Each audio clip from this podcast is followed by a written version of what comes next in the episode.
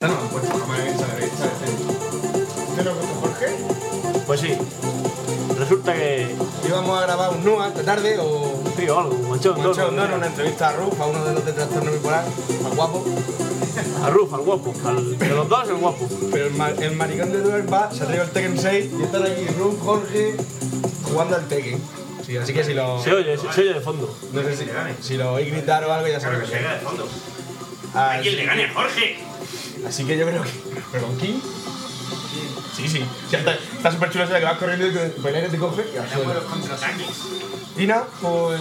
Yo iba bien, yo he tenido una buena racha hasta que ha llegado Bruno. Se ha puesto a volar con un muñeco y se me ha tirado encima y me ha ganado.